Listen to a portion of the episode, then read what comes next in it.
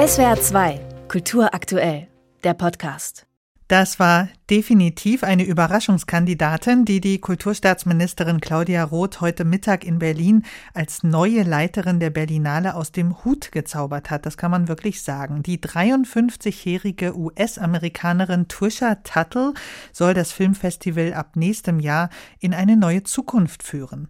Claudia Roth selbst war jedenfalls schon mal begeistert von der Wahl. So hat sie die neue Berlinale Leiterin heute in der Pressekonferenz vorgestellt. Ich darf Ihnen mit wirklich großer, großer Freude mitteilen, dass der Aufsichtsrat der KBB soeben den Vorschlag der Findungskommission einstimmig angenommen hat, der wunderbaren Trisha Tuttle die Aufgabe der neuen Intendanz der Berlinale ja, zu geben und sie dazu zu berufen. Herzlichen Glückwunsch, liebe Trisha Tuttle. So zumindest schon mal Claudia Roth selbst zu der Wahl der neuen Berlinale Leiterin. Aus dem Studio in Berlin ist mir zugeschaltet unser SWR2 Filmkritiker Rüdiger Suchsland. Guten Abend, Herr Suchsland. Hallo, guten Abend. Jetzt konnte man seit heute Nachmittag in den ersten Reaktionen auf die Ernennung schon nachlesen, dass selbst Kenner der internationalen Filmszene erstmal googeln mussten, wer Trisha Tuttle überhaupt ist. Sie ist also definitiv kein großer Name, der nun an die Spree kommt und auch keine Filmgröße aus Deutschland, wie es teilweise offenbar erwartet wurde. Was weiß man denn über die neue Berlinale Chefin?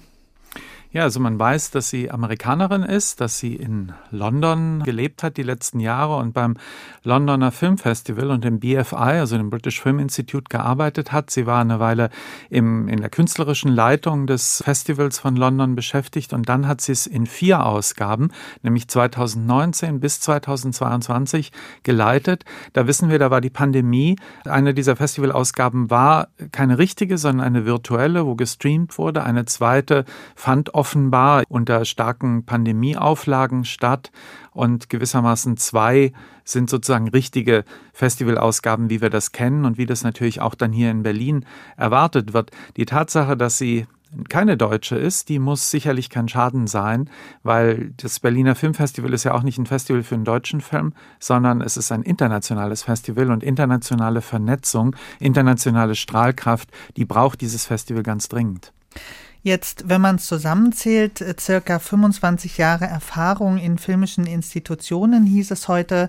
Das British Film Institute ist sehr renommiert. Wie sieht es denn aus mit diesem London Film Festival und können sich die Aufgaben, die jetzt durch die Berlinale Leitung erwachsen, da vergleichen lassen oder könnte man aus dem der Erfahrung schließen, dass sie dafür jetzt die geeignete Kandidatin ist? Es ist sicherlich jetzt nicht unbedingt ein Vorteil, wenn einen keiner kennt. Vielleicht ist es ja einfach der Fehler von den ganzen Leuten, die nicht so gut Bescheid wissen, dass Frau Roth offenbar viel besser Bescheid wusste. Ansonsten kann man sagen, das Londoner Filmfestival ist natürlich ein kleines und jetzt so im Verhältnis dieser ganzen Festivallandschaft, die eine internationale weltweite ist, sicherlich ein sehr, sehr durchschnittliches Festival. Das ist schön, es ist nicht weiter wichtig. Die Tatsache, dass es in London ist, ist am ehesten mit Berlin vergleichbar, weil es eben ein Festival in einer Großstadt ist, wo es auch nicht ein ganz klares Festivalzentrum gibt, wo sich das alles so ein bisschen bisschen verteilt und wo alle Filme, die da laufen, auch immer mit der Stadt selber konkurrieren. Und es ist ein Festival, das hat auch Claudia Roth heute betont, das eigentlich in einem Wettbewerb, in einer Liga, hat sie gesagt, mit Cannes und Venedig, äh, den beiden richtig großen Festivals, spielen soll. Wenn wir jetzt mal diese Fußballmetapher aber ernst nehmen, dann muss man sagen, Cannes ist ganz klar Champions League und die Berlinale, die spielt gegen den Abstieg. Und das ist die Aufgabe. Da muss sicherlich die neue Leiterin eine Tendenzwende Ende einleiten. Schauen wir, um auch in die Zukunft zu blicken, trotzdem noch mal kurz zurück. Ich umreiße das mal kurz. Das Leitungsduo Chatrian und Mariette Rissenbeek haben 2019 nach fast zwei Jahrzehnten Dieter Koslik die Berlinale übernommen, wurden auch gleich in eine Pandemie geworfen. Im März diesen Jahres gab Rissenbeek bekannt, für den Job nicht mehr zur Verfügung zu stehen und für Chatrian gab es dann offenbar auch keine Perspektive mehr. Es gab sogar als Reaktion einen offenen Brief internationaler Filmschaffender, kein geringerer als Martin Scorsese hat da unterschrieben und die warfen Claudia Roth vor, in ihrem Verhalten Chatrian gegenüber schädlich, unprofessionell und unmoralisch zu sein. Was kann man denn jetzt über dieses kurze Intermezzo sagen? Warum ist diese Zusammenarbeit gescheitert und was für ein Kurs lässt sich an diesen neuen kulturpolitischen Entscheidungen ablesen, Ihrer Meinung nach?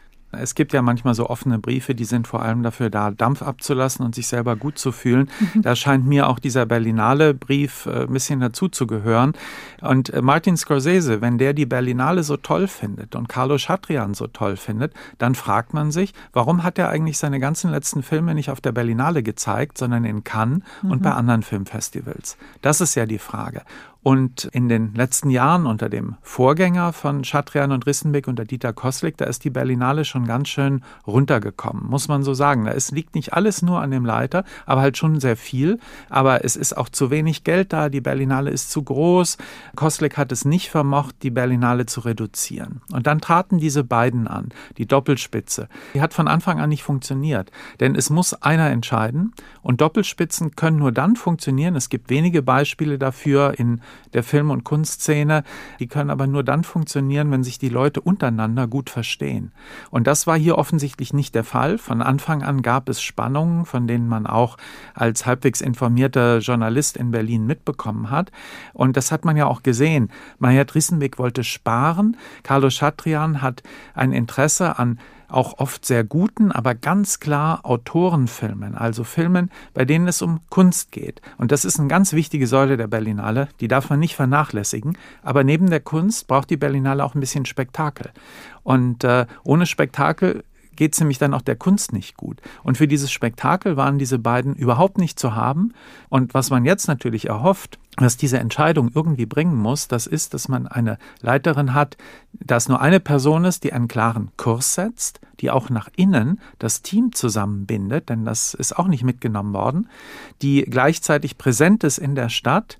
Das wird spannend sein, weil soweit ich weiß, kann sie bisher auch kein Deutsch. Das wird sie ein bisschen lernen müssen, um einfach mit den Leuten, auch den Politikern zu kommunizieren. Chatrian und Rissenbeck waren in der Stadt quasi unsichtbar, vor allem Chatrian. Und das geht so nicht. Und das wird eine Aufgabe sein, auch von der jetzt neuen Chefin, der Trisha Tuttle. Mit dem SWR2 Filmkritiker Rüdiger Suchsland habe ich über die neue Leiterin der Berlinale gesprochen, die heute bekannt gegeben wurde. Die 53-jährige US-Amerikanerin Trisha Tuttle soll das Festival ab nächstem Jahr leiten und wir haben darüber geredet, welche Aufgaben auf sie warten. Vielen Dank, Herr Suchsland, für das Gespräch. Bitte, bitte.